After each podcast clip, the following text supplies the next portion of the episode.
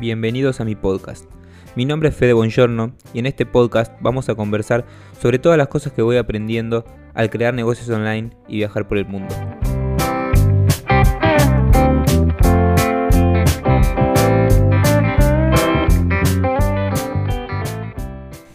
Bienvenidos amigos a un nuevo episodio del podcast. Antes de comenzar les quiero recordar, para quienes no saben, que se pueden sumar a la membresía Squad, que es mi comunidad privada en donde comparto todas mis estrategias para hacer crecer cualquier tipo de negocio online a través de toda mi experiencia, habiendo creado los míos y ayudado a muchas empresas a crecer a través de mi agencia de marketing o de mis mentorías personalizadas. Si te interesa saber más sobre Squad, por favor escríbeme a través de Instagram arroba o arroba squad.bongiorno que te voy a dar toda la información para que puedas sumarte.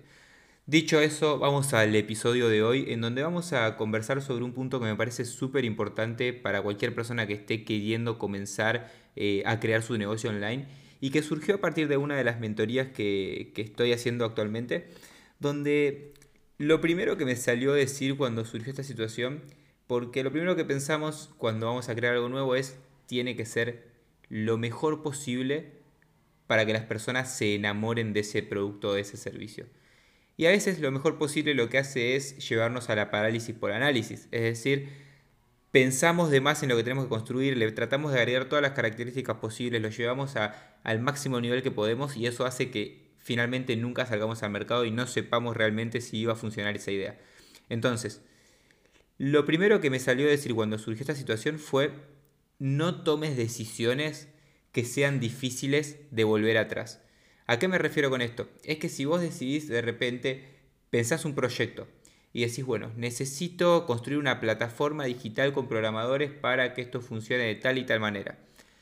Y a veces volver atrás esa decisión, o sea, si te embarcaste en un proceso de crear una plataforma con diseñadores, con toda la historia, lo que te va a terminar pasando es que volver atrás todo ese proceso es realmente muy difícil porque tenés que deshacer la plataforma, tenés que pagarle a los programadores, tenés que hacer todas esas cosas que te van a complicar realmente mucho. Entonces, si quizás tomaras una decisión previa de, por ejemplo, voy a brindar un servicio dentro de esta industria que valide mi idea, pero en el que solo tengo que poner mi tiempo y salir a vender simplemente.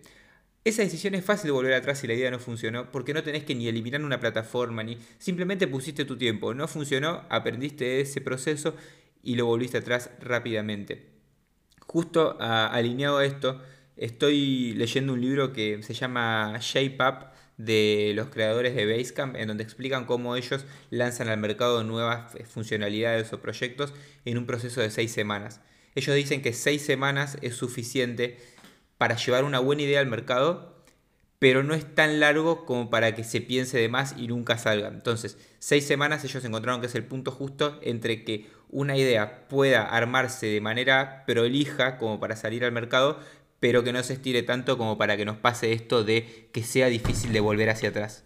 Entonces, dicho esto, eh, mi intención es que entiendas rápidamente de que a veces tenés que... Es, es mucho más preferible dar pequeños pasos hacia adelante que dar un paso largo sin saber qué hay adelante. ¿Se entiende? Entonces tenemos que tratar de ser lo más cautos posibles, tomar riesgos, pero avanzar de manera inteligente dar esos pequeños pasos que nos acerquen al objetivo, pero que en el caso de que el paso haya sido incorrecto lo podamos volver atrás para tomar otro camino. Si en cambio hicimos un paso demasiado largo, volver atrás a veces es mucho más difícil. Así que simplemente este es el aprendizaje que quería dejarte hoy, que trates de dar pequeños pasos y que siempre pienses lo siguiente. Si doy este paso, ¿es realmente muy, muy, muy complejo volver atrás en el caso de que no funcione? o lo puedo hacer porque el paso fue inteligente. Tomé un riesgo, pero inteligente que sé que puedo volver atrás para tomar otro camino en el caso de que no funcione. Simplemente quiero que te lleves este, este último mensaje, que cada vez que vayas a tomar una decisión lo pienses y espero que te sirva y nos vemos en el próximo episodio. Como siempre, muchas gracias por escucharme y cualquier duda que tenés podés consultarme a través de Instagram arroba fede o visitar mi sitio web fedebongiorno.com.